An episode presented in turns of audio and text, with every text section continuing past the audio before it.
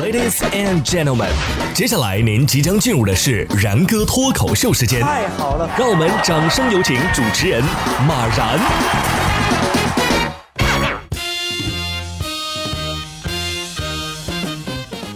然哥说新闻，新闻脱口秀，各位听众大家好，我是然哥。我不知道大家还记不记得啊？前段时间那个男子给女友转账五十二万，结果分手之后呢要追债的新闻。这情侣之间啊转账啊，特别是在一些特殊的节日啊，转一个什么五二零啊啊，转一个五千二啊，都觉得很土豪了啊。一般都是五百二，是不是？这是表达我爱你的意思，是不是？但是我们今天要说的这位男子啊，他转了五十二万，你说这是不是表达我爱你的意思呢？分手之后，这钱到底能不能追回呢？对呀，这是广州的一个男子啊，叫小梁，他跟小付啊在恋爱期间向小付多次转账，总共达二百零二万元。双方呢没有签订借款合同或者是出具任何的借据，其中有一次啊。小梁是向小付转账了五十二万元，两个人分手之后啊，双方就来往的这些款项产生了纠纷，小梁呢就向法院提起了诉讼，最终呢，法院认定啊，上述转账真的是属于借款，不属于爱的赠与，是需要归还的。哎呀，我不知道说过多少次了。啊，转账的时候一定要补上一句话，什么呢？这是你要的钱，一个是真敢给，一个是真敢收啊。实话实说啊，这个我连五百二都没给我老婆转过，我老婆还不是成了我老婆？真爱不需要这些花里胡哨。下面这位也是一个神奇的操作啊！新车舍不得让别人开，男子呢让代驾坐在后排，自己醉驾，结果出了车祸。哇！近日，浙江嘉兴的一个男子啊，酒后喊来了代驾帮忙开车，但是呢，他心疼自己这是宝马新车呀，于是呢，让代驾坐在后排，自己开车，结果半路上撞上了一棵大树和电杆，还压倒了路边的呃一辆小车。经酒精呼吸检测，该男子已经达到醉驾标准。目前，该男子不仅要承担自己车的车损、损坏电线杆的维修费，还有被殃及车辆的维修费。最重要的是，因为涉嫌醉驾，要面临刑事处罚呀！你这不是叫代驾，你这是付出代价呀！舍不得让别人开，你自己倒是挺舍得撞的。那你还叫代驾干嘛呢？啊，你你你是想有个人见证你的这个奇迹吗？见证奇迹的时刻。哎呀，我说你这个开车技术啊，可能还不如下面这只狗。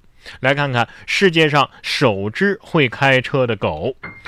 新西兰三条小狗啊，仅仅花了八周的时间就掌握了基本的驾驶技能啊，可以驾驶改装过的汽车了。它们都是被救回来的流浪狗，其中呢有一只已经成为世界上首只会开车的狗，可以独自开着 Mini 啊上路了。哎呀，我觉得设立科目一大概就是为了防止狗混入其中考驾照。快点送去驾校当教练吧！啊，别耽误了孩子的前程。不过，看到没有，连狗狗都有 mini 开了。下面这只狗狗就更厉害了啊！这是波士顿动力机器狗，在新西兰放羊。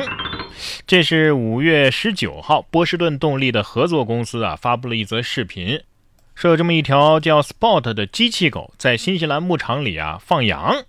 Spot 可以携带红外和激光雷达相机啊，不但能够做到无人监管放羊，还能够帮助收割庄稼、检查产量或者是制作实时地图。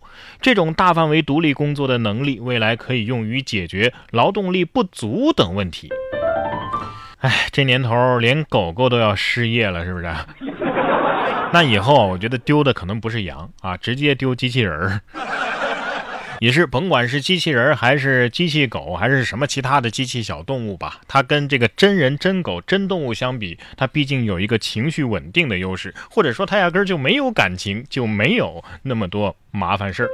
你看下面这只黑嘴松鸡在求偶的时候跳舞过度，迷失了方向，于是呢被管护员给收留了。内蒙古大兴安岭重点国有林区内啊，每年的四月末五月初都会有黑嘴松鸡啊进行这个炫舞比赛，它们有节奏的发出梆梆梆的叫声，以此来寻找对象。近期啊，就有一只雄黑嘴松鸡跳舞过度，迷失了方向，只好呢先在管护站住了下来。目前管护员正在想办法帮助它回家。有网友就评论了：“赶紧的，不然找不着对象了。”我发现为什么很多动物啊都濒临灭绝了，因为它们的求偶难度啊技术难度太大，像极了没房没车没存款但要寻求爱情的你。疫情期间啊，爱情的表达呀也受影响。说为了避免疫情的扩散，泰国的文化部最近就禁止拍摄吻戏，要通过特效镜头和调整镜头角度来完成。为了防止新型冠状病毒的传播，泰国禁止拍摄任何涉及亲密的打斗，呃，还有这个吻戏，呃，还有近距离接触啊等等这些戏份啊。拍摄组呢必须在通风良好的空间里工作，现场的工作人员啊也不得超过五十人。所有镜头以外的工作人员都必须要戴口罩，至少要保持一到两米的距离。嗯，干脆拍个科幻剧集吧！啊，设定就是一种神秘的疾病席卷全球啊，相爱的人不能发生肢体接触，否则的话，短时间内会有生命危险之类的，泪点、虐点，你看都有。我觉得这样还不如停拍算了，还拍个啥呢？有些行业、有些工作啊，可以暂时停下来，但是呢，有些工作要是停下来，真的是挺麻烦。你看，本地的理发店停业了近两个月了，英国就有记者呀，坐着火车去巴黎去理发。英国的理发店因为疫情已经停业近两个月，根据政府解封计划，重新开门啊，最早也要等到六月四号了。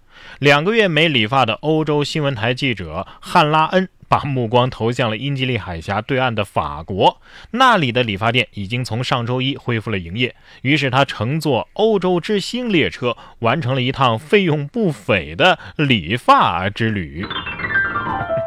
你现在来中国啊，走在街上，直接有人拉你去理发。不过现在疫情管控，你也来不了。哎呀，终于能理解英国首相约翰逊的头发为什么变成现在这样了。